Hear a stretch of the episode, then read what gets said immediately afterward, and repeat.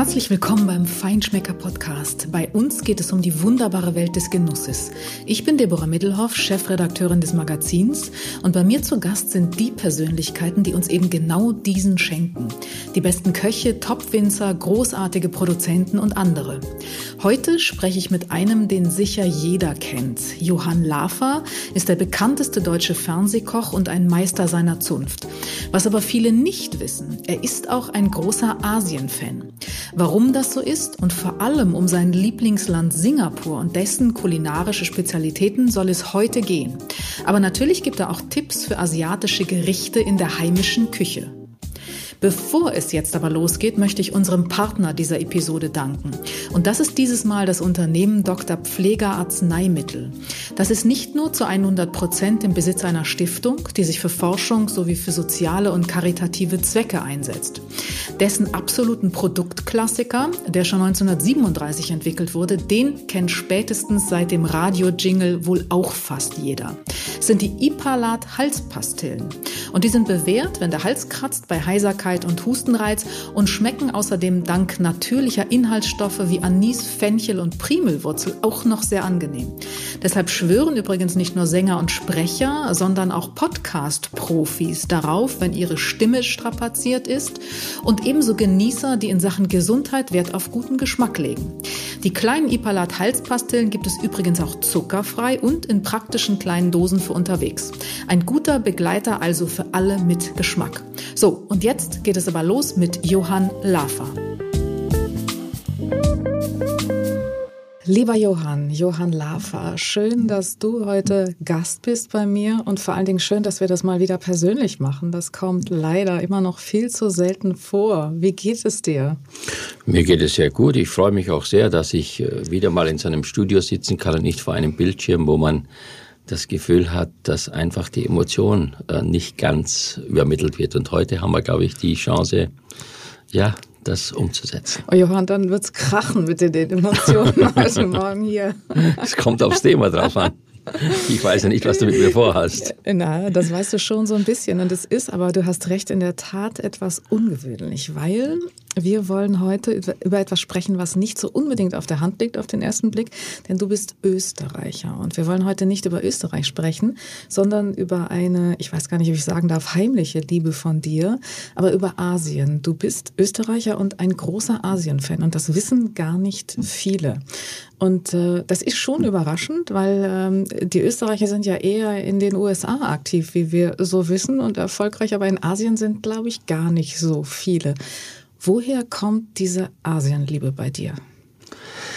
Das hat was damit zu tun, dass äh, sehr, sehr viele Freunde und Bekannte schon in meiner Kindheit äh, entweder dort gearbeitet haben oder äh, auch in der Verwandtschaft man Leute hatte, die beruflich einfach versetzt worden sind und die natürlich dann immer, wenn sie in Urlaub kamen, uns davon berichtet haben, mir davon berichtet haben, was dort anders ist als das, was wir bei uns vorfinden. Und das natürlich hat große Neugierde hervorgerufen. Ich glaube, ich habe auch nur Koch gelernt, weil einer aus unserem Ort äh, Schiffskoch war, der mir immer erzählt hat, was er mit seinem Beruf verbinden kann, indem er auch nämlich zusätzlich die Welt kennenlernen kann und nicht nur in der Küche steht. Das hat sich aber mittlerweile bei mir aufgrund meiner persönlichen Erfahrung etwas anders dann in der Tat dargestellt, weil man doch sehr oft auf dem Schiff und weniger in den Städten unterwegs ist.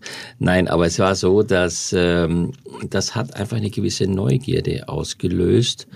Und natürlich, ich habe schon als kleines Kind äh, gerne Modellflugzeuge gebaut. Das war so mein Hobby und habe dann natürlich in der Kombination fliegen zu wollen und etwas Neues zu entdecken, natürlich mit großer, ja, wie sage ich immer, Zukunftshoffnung, äh, das damit verbunden, irgendwann wirklich das in die Tat umzusetzen. Und dann, als es losging und als natürlich dann auch man selbst ein bisschen Geld hatte, war natürlich naheliegend, sich dieses Abenteuer zu gönnen.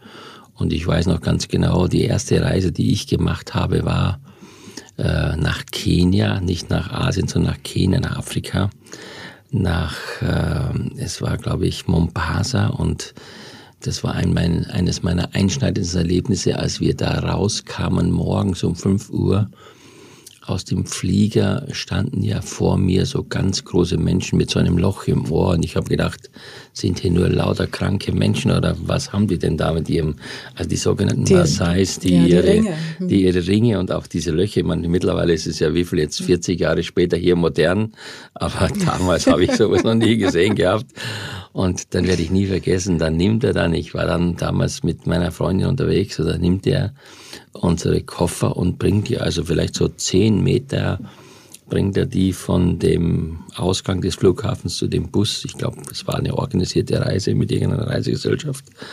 Und ich gebe den dann damals, es waren noch D-Mark, ich glaube zwei D-Mark. Dann sagt er zu mir auf Deutsch, ich nix billiger Jakob, 5 D-Mark bitte. Und da habe ich schon gemerkt, Mensch, Meier, also es ist nicht nur so authentisch alles, wie man sich das möglicherweise vorgestellt hat, sondern der Tourismus hat dort auch schon bestimmte Folgen hinterlassen. Aber das war nur so ein kleiner, da hast du ein kleiner Anfangs. Ist, ist Anfangs es nicht Kenia, sondern lieber Asien, weil ja, da ist es anders. Ja, ja, das, ich bin da nochmal gefahren, weil mir das mit der, natürlich mit diesen, mit diesen Wildtieren und mit den, mit den ganzen Parks so gut gefallen hat. Aber in der Tat, die großen Reisen dann, die Reisen, die auch mich kulinarisch sehr interessiert haben, die sind wirklich nach Asien gegangen und eines der ersten Reisen waren wirklich Singapur. Das war für mich so das Ziel und auch Bangkok, weil das sind zwei Städte, die natürlich A, äh, damals extrem populär waren und B, natürlich auch kulinarisch und darüber hinaus auch von der, von der Neuheit ganz, ganz viel zu bieten haben. Also wenn man von St. Stephan im Rosendorf von einem Bauernhof kommt und nach Bangkok fährt, dann kann man in der Tat sagen, es gibt gewisse Unterschiede. Sag mal, da liegt natürlich die Frage nahe. Du bist ein irrsinnig neugieriger Mensch. Und ja, das folgt, äh, hat auch zur aber Folge, nicht nur beim Reisen. Äh, nein, nein, nein, vor allen Dingen aber auch beim Essen. Und das hat natürlich zur Folge, dass du auch alles isst, was du so vor die Nase kriegst. Wie oft hast du dir denn in Bangkok oder in Singapur tatsächlich den Magen verdorben? Ich muss sagen, eigentlich mein schlimmstes Erlebnis war wo ganz anders. Ich war, aber jetzt weiche ich mal ein bisschen ab vom Thema, ich war in Nicaragua. Ähm, da war ich eingeladen vom Staatspräsidenten, ähm, der mir äh, seine Kultur zeigen wollte und anschließend ich dann drei Tage lang äh, bei normalen Menschen gegessen habe, weil ich ja den Unterschied kennenlernen wollte, was ist der Staatspräsident und was ist die Normalbevölkerung. Und danach war ich extrem krank, muss ich wirklich sagen. Da habe ich mir wirklich etwas eingefangen, wo ich weiß zwar nicht woher, aber es war ganz extrem, aber das ist, wir weichen jetzt ein bisschen vom Thema ab. Äh, gehen wir zurück nach Bangkok oder gehen wir nach Asien zurück. Also ich habe ein für mich in meinem Leben sehr einschneidendes Erlebnis gehabt. Ähm, ich war in dem Oriental Hotel, weil man mir gesagt hat, man muss da abends um 17 Uhr auf der Terrasse sitzen und dann über diesen Salanamrim River, diesen Sonnenuntergang sich anschauen, einen Cocktail trinken. Das habe ich auch dann befolgt und ähm, dann hat uns ähm, der Kellner erzählt, ja, äh, sie machen also ein Restaurant auf der anderen Seite des Rivers. Man muss mit dem hauseigenen Boot darüber fahren und dann gibt's da eben richtige äh, thailändische Spezialitäten und das war dann eigentlich ein großer Reiz, weil das Oriental Hotel hat ja oben dann dieses richtige Gourmet-Restaurant gehabt, äh, höchstens ausgezeichnet. Man hat dann natürlich diese westlichen Restaurants im Hotel vorgefunden, aber auf der anderen, also auf der anderen Riverside gab es dann also dieses typische thailändische Restaurant. Ich bin dann darüber abends und wir saßen auf der Terrasse natürlich, die Atmosphäre macht schon viel aus, es war warm, die Bougainvillas, die, äh, die sind da zahlreich gewachsen, weil ich bin auch so ein kleiner Blumenfan. Ähm, und dann kam da etwas und das hat mich nachhaltig geprägt und das war auch der Grund für mich, warum es notwendig ist, dass wir ein bisschen über den Tellerrand hinausschauen, nämlich es ging um Schweinefleisch. Schweinefleisch kenne ich aus meiner Kindheit. Wir haben selber geschlachtet. Ich meine, da gab es natürlich immer nur das Besondere an besonderen Feiertagen. Aber es war eigentlich vom Geschmack her immer in eine Richtung. Das konnte man klar zuordnen. Und dann kamen da solche braunen Blätter, total verdorrt außen, äh, irgendwie, keine Ahnung, waren es Bantamleaves oder waren es Bananenblätter. Und innen drin waren dann so ein Klumpen von Schweinefleisch und dieser Klumpen von Schweinefleisch war, ich glaube, sogar im Fett ausgebacken. Und dann kam äh, der Kellner und sagt, äh, Plumsoße dazu, also Pflaumensoße. Und da habe ich mir gedacht, also jetzt wird's ja ganz spannend. Also Pflaumen kenne ich nur vom Zwetschgenknödel von, oder von, von Topfenknödel zu Hause. Und jetzt soll ich da plötzlich Pflaumensoße zu meinem Schweinefleisch essen, war für mich komplett fremd. Also ich glaube, das ist ja etwas, was ich mir überhaupt nicht vorstellen kann. Aber dann habe ich etwas gemerkt, was, was mich nachhaltig geprägt hat, nämlich, dass man versucht, ein Grundprodukt, das wir alle kennen, einfach durch Aromatik, durch Zutaten so zu verändern, dass es einen komplett neuen Reiz für den Gaumen bekommt. Und äh, ich meine, ich habe dann natürlich äh, relativ schnell versucht, mit dem Küchenchef in Kontakt zu kommen, dass ein Südtiroler war, nämlich Norbert Kostner. Das ist mir auch gelungen, weil ich ja selbst auch, ich sag mal, äh, versucht habe, mit meiner mit meiner Frechheit als Koch äh, vieles zu erfahren. Ich habe den auch dann gefragt, ob ich ihn nächsten Tag sprechen kann. Und er hat mir dann erklärt, dass also das in Ingwer und Knoblauch und Sojasauce und Chili eingelegt wird und dass es dann ein paar Tage in der Marinade liegt, damit es gut durchzieht. Dann wird es also dann in diesem Fett, also in diesem neutralen Pflanzenfett ausgebacken. Dazu isst man dann diese süße, scharfe Pflaumen, das ist Pflaumenmus oder Pflaumenmarmelade. Und da habe ich eigentlich gesagt, was bilden wir uns ein bei uns mit unserem Salz, Pfeffer, Kümmel, Knoblauch, Schweinebraten.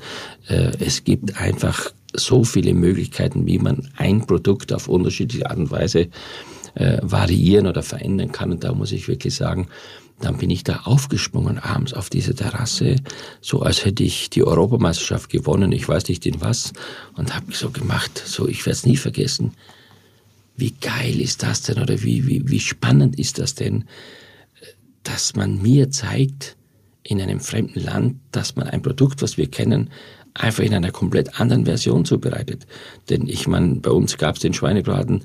Ich habe dann auch gelernt äh, mit Dunkelbier und mit Kümmel und dann gab es den mit Kraut und Knödel und plötzlich sitze ich da mit Pflaumenmus und, und Ingwer und Chili und Honig. Honig war auch dabei, ja. ja klar, die Süße. Also was will ich damit sagen? Ich habe daraus äh, oder resultierend für mich den, den, ähm, den Schluss oder den Entschluss gefasst, da musst du öfter hin. Das bietet uns äh, in unserer Küche hier die Möglichkeit, eine Variation herzustellen. Und das hat dann natürlich bei meinen Gästen damals im Restaurant in Guldenthal extrem große Euphorie mit sich gebracht. Ich bin ja auch dann irgendwie Koch des Jahres geworden beim Gomio, weil man mir geschrieben hat, dass ich derjenige bin, der es schafft, die, Ara die asiatische, äh, sagen wir mal, Raffinesse mit unseren Gegebenheiten und mit unseren Produkten wunderbar zu kombinieren. Ja, das ist das Ergebnis von vielen Reisen. Das war nicht nur wegen Bangkok, sondern es war generell das waren dann zahlreiche, zahlreiche Reisen. Ich bin ja jedes Jahr hm, immer automatisch ein, zwei, dreimal nach Asien gefahren, um Neues zu entdecken. Das ist so eine Mischung aber auch aus Inspiration und ein bisschen Demut, oder? Beides. Äh, es ist einmal zunächst mal. Man wird ja ähm, eingeordnet. Ja, also mit seinem ja. eigenen Horizont, wenn Klar. man dann plötzlich so ein Erlebnis hat. Ja, weißt man denkt natürlich, äh, die französische Küche, die italienische Küche, wir, äh, wir mit unserer, ich sage jetzt mal, eigenen Küche sind natürlich das Ultra. Und wenn einer sagt, ich gehe französisch essen, danach kommt schon gar nichts mehr. Nein, das ist nicht der Fall. Ganz im Gegenteil. Ich glaube, dass mittlerweile jede Länderküche äh, Inhalte bietet, die extrem reizvoll sind. Natürlich sind die einen etwas ausgeprägter als die anderen.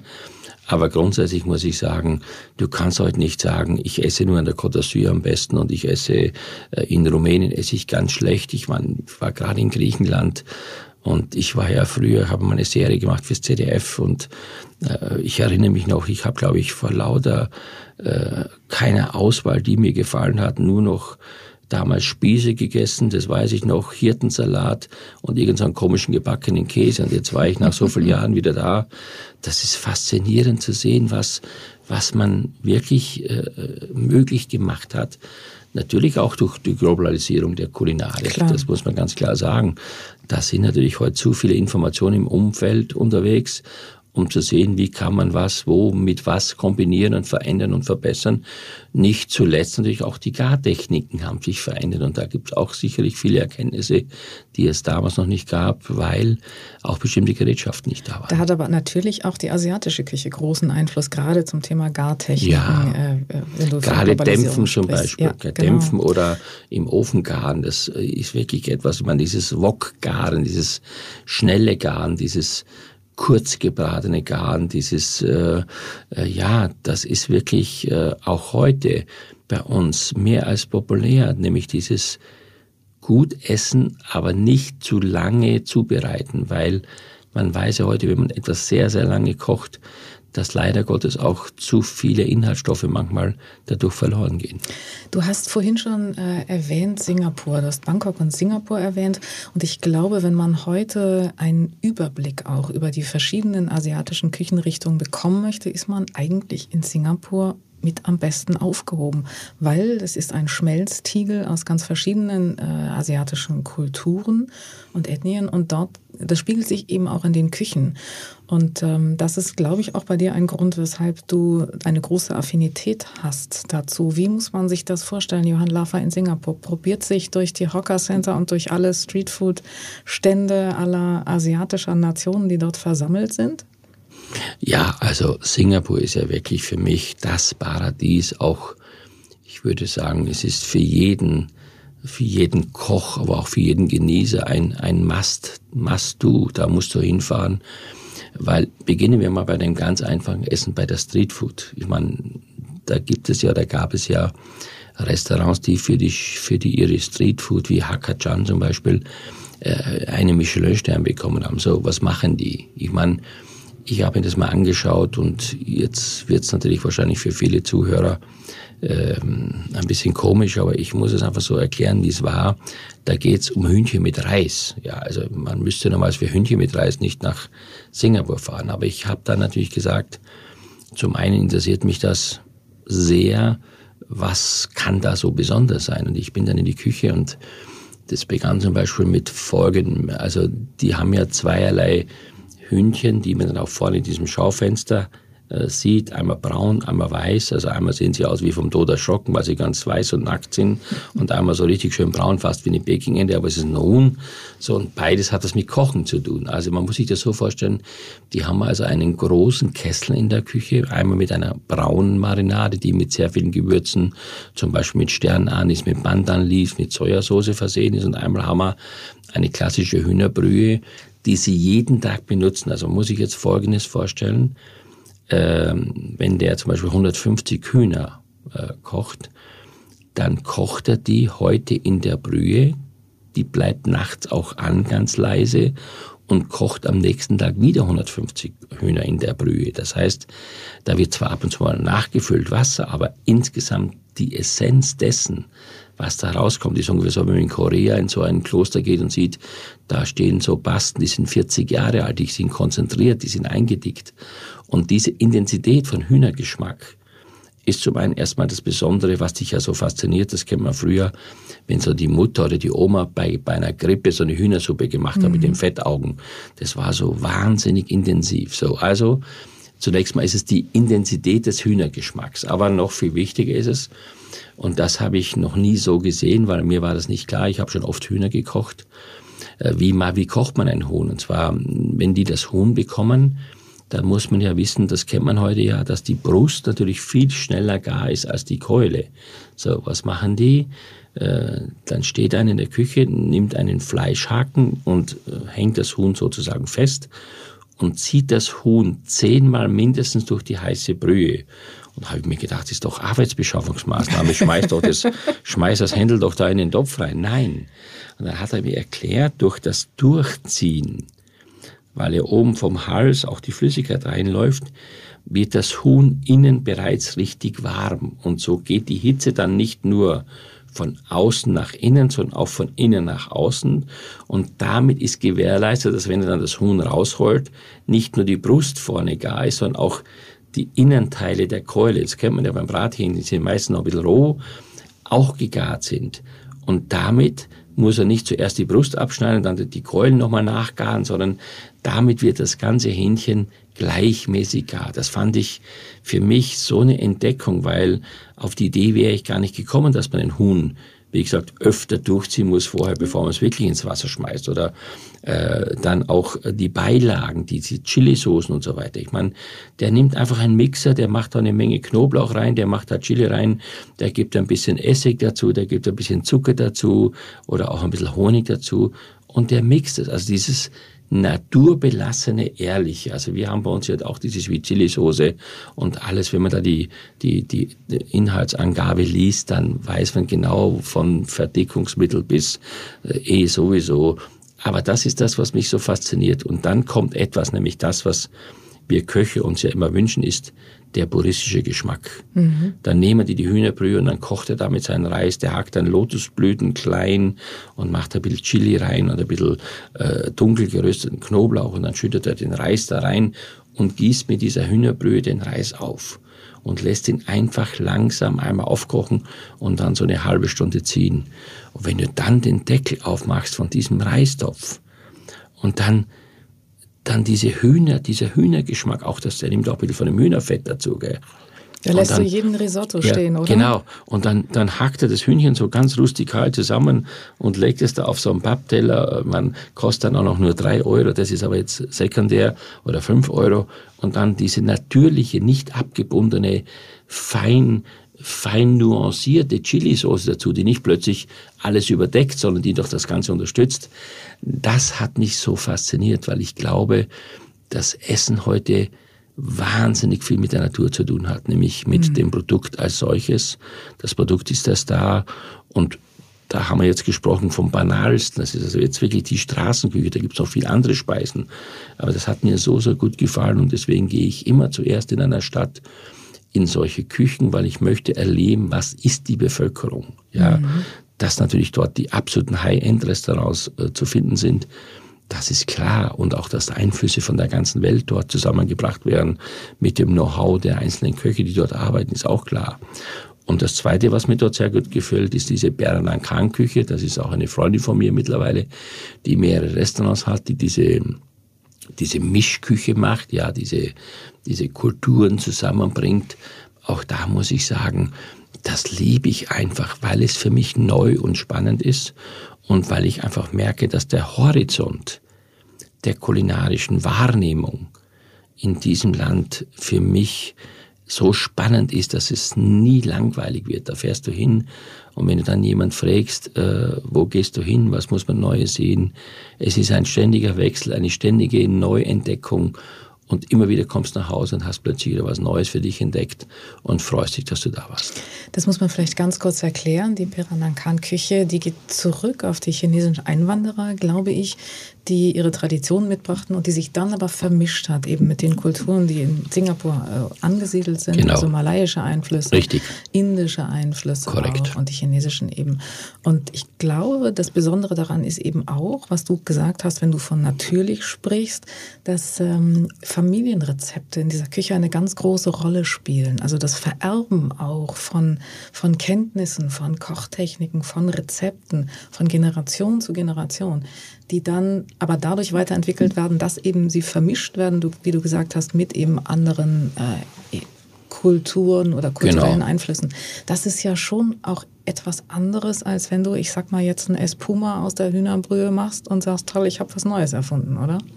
Ja, das ist was ganz anderes. Also jetzt sagen wir mal, diese moderne Kochtechnik, äh, nehmen wir jetzt mal das Beispiel Espuma, die gibt es ja sowieso nur in den gehobenen Restaurants. Also ich glaube nicht, dass die Leute, die Bernankan-Küche äh, forcieren und auch zubereiten, diese Tradition pflegen, jemals über Espuma nachgedacht haben, sondern die denken eher darüber nach, wo kommt das beste Currypulver her und wie kann ich das Hühnchen mit, mit, mit, mit Chili und mit Curry und wie kann man das am besten kombinieren. Also ich meine, das muss man auch vielleicht mal sagen. Nicht alles, was modern und neu ist, ist gut. Also da gibt es sicherlich äh, immer wieder Auszüge. Ich finde es auch toll, wenn man heute über die Modernisierung der Küche spricht, weil es da immer wieder Fortschritte gibt, äh, wenn man das Beispiel jetzt mal nehmen darf von das Beispiel sous garen zum Beispiel. Das hat einfach bestimmte Vorteile bei bestimmten Produkten, wie man noch schonender und noch äh, perfekter garen kann. Aber nicht alles, was aus der modernen Küche kommt, ist für die Zukunft auch richtungsweisend. Ganz im Gegenteil. Ich finde, ein Maul voll Geschmack hat manchmal mit ganz einfachen Dingen was zu tun, nämlich A mit dem Produkt, B mit der Liebe, wie es zubereitet wird und C natürlich auch mit der Bereitschaft, das annehmen zu wollen. Ich meine, wir neigen oft dazu, natürlich heute immer nach dem Neuesten zu streben oder auch das zu entdecken. Aber ich finde, wenn man da sitzt und so ein Hühnerreis isst, der richtig nach Reis und nach Huhn schmeckt, da muss ich sagen, ich liebe es. Ich bin total happy. Ich brauche eigentlich gar nichts. Wie viele Hühner hast du denn in Guldental dann durch die Brühe gezogen? Ach, ich habe das sehr, sehr, sehr, sehr, sehr lange und intensiv für mich weiterentwickelt. Es war sogar so weit, dass ich äh, einen Foodtruck machen wollte in Frankfurt, also einen, äh, einen modernen Chicken Rice. Wir waren auch schon äh, in der Konzeption fertig, also auch in, in der Gestaltung fertig. Ich habe auch dann bei Hakachan in Singapur in der Küche ein Praktikum gemacht, weil ich das natürlich auch sehen wollte. Ähm, der, der, der Sack, sage ich jetzt mal, ich wollte noch ein anderes Wort sagen, hat natürlich äh, mir nicht verraten, weil die haben mir dann so auch diesen Schweinebauch, der so glasiert wird mit mhm. dieser richtigen Honigsoße mhm. außen. Das ist so, ist ja auch bei uns früher Schweinebauch. Wenn früher meine Mutter mir einen Schweinebauch serviert, habe ich gedacht, so ein fettes Zeug da, das kannst du gar nicht essen. Und heute überlegst, heute gibt's fast in jedem Gourmet-Restaurant irgendeine Variation vom Schweinebauch. So, aber da habe ich dann bei dem Hakachan natürlich versucht, nett zu sein und mit zu seinem Manager nett zu sein, habe immer Geschenke mitgebracht beim Buch und wir haben auch ganz tolle Fotos und alles mögliche gemacht. Aber wenn es dann ins Detail ging, ja, wenn ich dann wissen wollte, was in diesem großen D-Sieb, so ein mindestens ein Liter großes Gefäß mit viel Löcher, wo der dann die ganzen Gewürze reingemacht hat, um diesen Schweinebauch da zu garen und dann später mit dem Lack zu glasieren über so eine offene Feuerstelle dann war Ende mit Freundschaft. Dann war irgendwie so, dass der dass der nichts äh, rausgerückt hat. Und dann hatte ich noch zwei weitere Erlebnisse, nämlich einmal unsere Tochter hat in London studiert, dann war er öfter mal in der Uni und hat dann auch da ähm, so ja, einfach sich präsentiert bei den Studenten mit seinem Hühnchenreis da. Dann bin ich hin und dann hat er die Tochter wiedererkannt und er hat mich wiedererkannt. Habe ich gedacht, naja, vielleicht komme ich jetzt einen Schritt weiter irgendwie, dass er mir endlich mal sagt, was da alles drin ist. Aber ich habe es bis heute nicht geschafft. Nichtsdestotrotz ungefähr kriege ich es hin, ungefähr weiß ich, wie es geht, ist aber auch gut so. Ich meine, es muss auch, es ist auch richtig so. Ich meine, es ist sein, seine Marke, es ist sein Konzept, es ist seine, seine, wie sagt man, seine persönliche Intuition und damit hat er auch Erfolg, Gott sei Dank, so genauso wie diese Wang Dang Suppe zum Beispiel, so eine schöne, klare Suppe. Mhm. Ich meine, diese Hühnersuppe einfach mit diesen Teigtaschen, ja, die, die machen ja diese Wang Dang Taschen mhm. und äh, ein bisschen Spinat rein, also das ist sowas Gutes. Also wenn ich dort bin, ich gehe nie in ein Hotel irgendwie westlich frühstücken. Also wird mir gar nicht einfallen, sondern da gehst du zu so einer Straßenküche, dann ist diese Wang-Dang-Suppe aus der Hühnerbrühe. Und ich meine, unsere Großmütter, glaube ich, haben damals schon wirklich gewusst, dass die Hühnersuppe nicht ganz so schlecht ist. Also ich muss sagen, ich bin eher ein Freund von denen, ich glaube, Kaya-Toasts sind das, die ja. mit, ne, mit, so mit Ei und Kokos. Ja. Ich bin eher auf der süßen Seite, aber das so, ist äh, auch... Zum Frühstück? Mhm. Ja, das ist, das ist alles natürlich persönliche Geschmackssache. Aber so wie wir das bei uns machen mit Wurst und Schinken, sowas würde ich, auf die Idee würde ich da gar nicht kommen, sowas zu essen. Mhm. Ich glaube, das gibt's auch nur in den westlichen Hotels. Ansonsten, die Kultur mhm. ist einfach anders, Gott sei ja. Dank. Ich meine, das ist auch das Schöne, man fährt dahin und man sitzt da und äh, man erlebt etwas anderes. Und das kann man vielleicht auch mal sagen als Hinweis für alle, die das jetzt hören. Seid mutig, seid offen, akzeptiert diese Kultur, probiert sie aus und nicht immer nur mit Vorteilen. Ich esse das nicht, das kenne ich nicht. Das ist ein großer Fehler. Ganz im Gegenteil. Gerade das macht eine Reise besonders spannend, wenn man für die Esskultur offen ist, ja, und wenn man da auch wirklich Mut hat, abwechslungsreich zu essen und auch in Restaurants zu gehen, die vielleicht optisch nicht erstmal einen so das Gefühl geben, da war jetzt gerade der, äh, wie heißt das, Philipp Stark am Werk vom Design Aber man wird sich oft wundern, das Design findet dann auf dem Teller statt. Ja, das stimmt. Aber was ich auch ganz spannend finde in Singapur ist ja so diese Entwicklung, die auch die Street Food Center, die Hawker Center gemacht haben. Mhm. Das war ja anfangs eine arme Leute Essen, äh, Tradition eigentlich, das Streetfood. Und heute, wenn du heute in Singapur bist und schaust, da ist, das sind ja Hotspots auch der jungen Wahnsinn, Generation. Wahnsinn. Also, also, ich hatte das Vergnügen mit einem Influencer, der dort sehr, sehr populär ist, also einer der besten. Der, mit dem bin ich dann in solche Hockerzähne gegangen. Wir haben uns einfach in die Mitte da reingesetzt und er hat natürlich durch seine Beziehungen immer gewusst, wo man was holen muss. Also man holt sich einfach dann von den diversen Ständen im Umfeld vom frisch gepressten Kokossaft über. Es ist so spannend, also so wie so ein Food Court. Ja, also es gibt bei uns. Top-Niveau, ja, ne? absolut. Also auch insgesamt, was die dir da an Vielfalt bieten. Mhm. Also jeder hat ja sich auf etwas spezialisiert. Der eine hat sich auf eingelegten Tofu oder Tofu spezialisiert und der nächste hat da wieder irgendwas anderes gemacht, ja. Und dann haben wir uns einfach solche Sachen zusammengeholt. Man holt das ja, dann sitzt man da, dann hat man einen, einen ich sag mal wirklich bewusst primitiven Tisch. Äh, ich habe auch erlebt, dass anstelle von einer Servette noch eine Toilettenpapierrolle drauf war, mhm. anstelle äh, von, von Servettenpapier. Und dann isst man da, dann holt man sich was zum Trinken. Und das macht so spannend, das macht so lebhaft und man sieht so die Einheimischen auch. Äh, ich gucke immer, was die Einheimischen, also mhm. die von dort kommen, was sie da essen.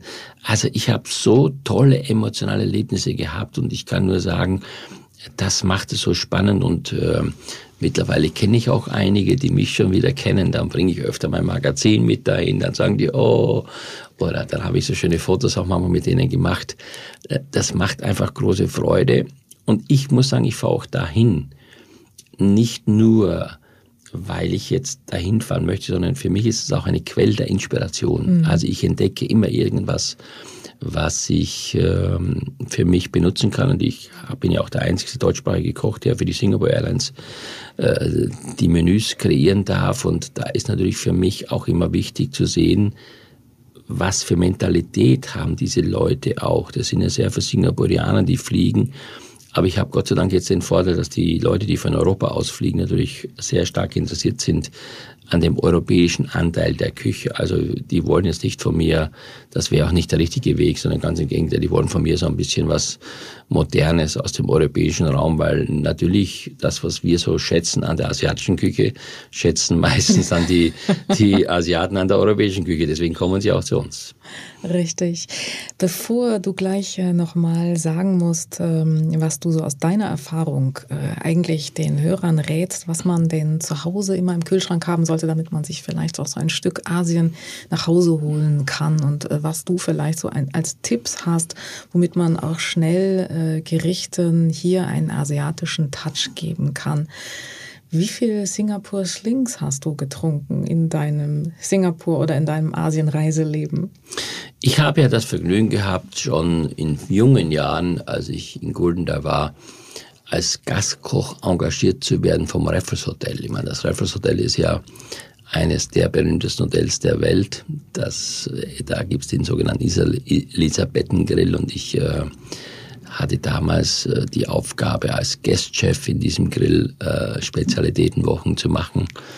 Es war für mich eine große Spannung. Natürlich äh, damals äh, war gefragt, das, was ich mache, äh, nämlich, ich, werd, ich weiß noch ganz genau, da gab es dann äh, rote Beete, Carpaccio mit äh, Setzungen, Röllchen und so weiter.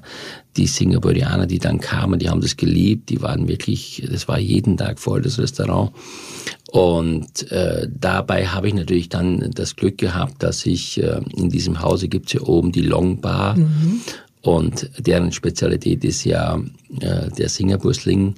Und äh, dabei gibt es ja Erdnüsse, die man da äh, schälen kann und man schmeißt also die Schale auf den Boden.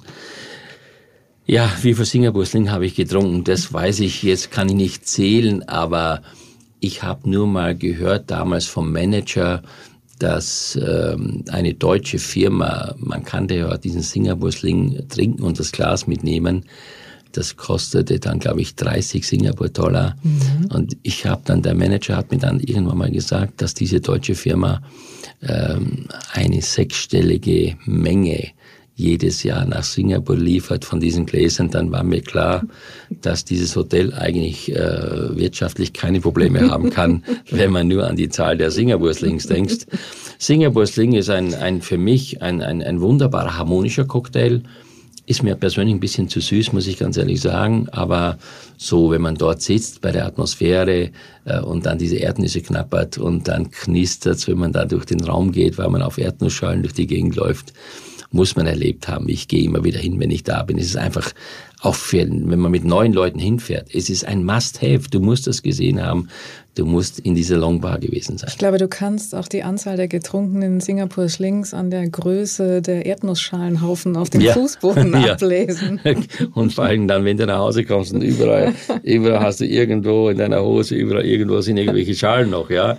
Also das, das, das ist wirklich ein Erlebnis und ich will es nicht glauben, ich habe äh, daraus auch gelernt. Ich habe da, da, das, da siehst du, dass es immer wieder für mich so sofort im Ansatz einen Gedanken gibt. Ich habe dann äh, Jahre danach gedacht, Mensch, Meier, die Idee ist das so klasse. Und da habe ich mir von einer Glashütte äh, Lavagläser machen lassen und habe dann den Hausaperitif von 9 auf 15 Euro erhöht und habe gesagt, okay, jemand, der den Aperitif mit Glas, Glas, was er haben will, ähm, dann, dann muss er eben mehr bezahlen und nicht nur den Aperitif. Und wir haben dann Tausende von Gläsern verkauft und habe ich gedacht, naja, jetzt musst du aber gucken, dass die Attraktivität bleibt. Und dann habe ich angefangen, die Farben zu ändern von den Gläsern und irgendwann entstand heraus so eine Sammelleidenschaft und jeder wollte dann immer Aperitif trinken mit einer neuen Gläserfarbe. Also daran sieht man ja, also ich bin ja so einer, der ja, der nichts unversucht lässt äh, und versucht einfach manchmal aus diesen Ideen was zu machen. Klar, das kann man jetzt mit Singapur und Singapur nicht vergleichen, aber zumindest mal das Geschäftsmodell äh, Cocktail mit Glas zu verkaufen, hat mich einfach damals schon fasziniert. Der Lava-Sling. Johann, jetzt verrate uns bitte, was rätst du als äh, asienaffiner Koch und Meister äh, deines Fachs den Hörern? Was muss man immer im Kühlschrank haben, um einfach so Basics zu haben, mit denen ich dann auch zu Hause asiatisch ein bisschen arbeiten kann? Ja, asiatische Küche ist ja für viele eigentlich nur Chili, mhm. äh, Zitronengras vielleicht und Sojasauce. Das, das kann man so nicht stehen lassen. Die Vielfalt und die unterschiedliche Herangehensweise und auch die, die abwechslungsreiche äh, Variation in ganz Asien der Küchen, das ist natürlich eine Wissenschaft für sich, ist ein Kapitel für sich. Aber bleiben wir mal bei dem, was bei uns also machbar ist und das auch bei uns zum Beispiel durchaus immer wieder äh, sehr gerne gegessen wird, sind ja diverse Marinaden. Also nehmen wir mal das Beispiel, ich kaufe mir jetzt ein Stück Lachs, den könnte man jetzt ja klassisch beizen mit Zucker, Salz und ähm, ein bisschen Koriander und vielleicht mit, mit Petersilie und so weiter. Ähm, aber jetzt äh, muss man das nicht, sondern man kann auch natürlich den Lachs ganz dünn aufschneiden und dann nimmt man einfach ein bisschen ähm, äh, Honig, ein bisschen Sojasauce, ganz fein gehackte Chilis, ein gutes Sesamöl, da gibt es ja zwei Variationen, geröstet oder ungeröstet. Ich würde geröstetes nehmen. Ich würde reinmachen ein bisschen, wenn man mag, Korianderkraut, vielleicht auch fein geriebenen Ingwer, wenn man das schön vermischt und dann einfach diesen Lachs, den man dünn aufschneidet, so dünn überglänzt oder übergießt und so ein bisschen stehen lässt und dann bekommt das Ganze halt diesen Hauch von, von diesen Geschmacksrichtungen, die man eigentlich gerne hat, nämlich süß, ein sauer, also ein bisschen ja, eher würzig. Dann kommt natürlich dazu dieser Umami-Geschmack von der Sojasauce und natürlich auch die Schärfe. Und das macht natürlich den Gaumen äh, Reiz, also das reizt den Gaumen, macht das Ganze reizvoll. Und das ist auch ein bisschen das Geheimnis der asiatischen Küche, dass die immer sehr, sehr viele Aromen versuchen insgesamt in ein Gericht zu verpacken, damit unser Gaumen angeregt wird, damit wir also immer mehr Lust haben, noch mehr zu essen. Das kennen wir ja alle. Du bist beim Chinesen, da bestellst du was, sagst, meinst das war so lecker, das würde ich jetzt gerne nochmal essen. Das hat was mit dem, mit der Aromenvielfalt zu tun auch, gell? mit dem Reiz auf dem Gaumen, weil gerade süß, scharf, äh, ja, und dann diese Harmonie mit dem, mit den Gewürzen. Auch ein Tipp vielleicht für alle, die jetzt zuhören, was ich extrem äh, daraus auch gelernt habe, ist, Für mich ist eines der Wundermittel in der Küche der getrocknete Shiitake-Pilz. Das ist dieser Umami-Geschmack. Also wenn man heute zu Hause kocht und macht sich so eine schöne Brühe oder etwas, kann ich nur empfehlen, ein so ein Pilz reinzuwerfen. Dieser Pilz, dieser getrocknete Pilz, der gibt so einen harmonischen Geschmack, ein bisschen vergleichbar bei uns mit dem Parmesan. Der Parmesan ist ja auch, deswegen ist ja so viel Gerichte mit Parmesan, weil Parmesan ist auch der Umami-Geschmack oder auch die Pilze als solches, muss man auch sagen. Wenn man heute bei uns in, wir, in eine Suppe getrocknete Steinpilze reinreibt oder reinstreut, merkt man plötzlich, dass die Geschmacksdichte besser wird. Aber deswegen, wenn man nach Asien fährt, sollte man sich getrocknete Shiitake-Pilze mitnehmen oder hier kaufen. Und wenn man so eine Brühe ansetzt oder so, ein paar Stück rein, das gibt so ein tolles Aroma. Vielen Dank für diese Tipps, Johann. Ganz klasse. Wann bist du wieder Richtung Asien unterwegs? Ja, ich bin gerade dabei, jetzt äh, für die nächste Periode äh, die Menüs zu entwickeln äh, für Singapore Airlines. Da kommen ja auch immer die Leute aus Singapur. Das ist ein sehr aufwendiger Prozess, nämlich das muss ja auch dann umsetzbar sein an Bord des Flugzeuges. Ja, also ich fahre sehr gerne nach Singapur, auch manchmal nur für ein, zwei Tage, weil ich ich einfach das Gefühl habe, ich bin in einer ganz anderen Welt. Für mich ist Singapur die Schweiz Asiens. Das ist eine so gepflegte Stadt mit, äh, mit für meine Begriffe, mit so einer viel, Vielfalt von Kulturen und Erlebnissen, dass es sich wirklich lohnt. Und ich meine, ja, äh, ich liebe das einfach. Ich brauche das nicht nur immer wegen der ähm, kulinarischen Inspiration, sondern ich brauche es auch einfach, um das Gefühl zu haben, ich bin wieder woanders und fühle mich da sehr wohl. Dann freue ich mich umso mehr, dass du heute nicht woanders warst, sondern bei mir. ja, gerne. Ganz lieben Dank, ja. Johann Laffer. Äh, pass auf dich auf bei all deinen Reisen. Ja, Dankeschön. Danke auch, liebe Deborah. Das war wieder eine Episode des Feinschmecker Podcasts. Mehr spannende Geschichten gibt es jeden Monat neu im Magazin und natürlich wie immer auf feinschmecker.de. Dieser Podcast wird produziert von Podstars bei OMR.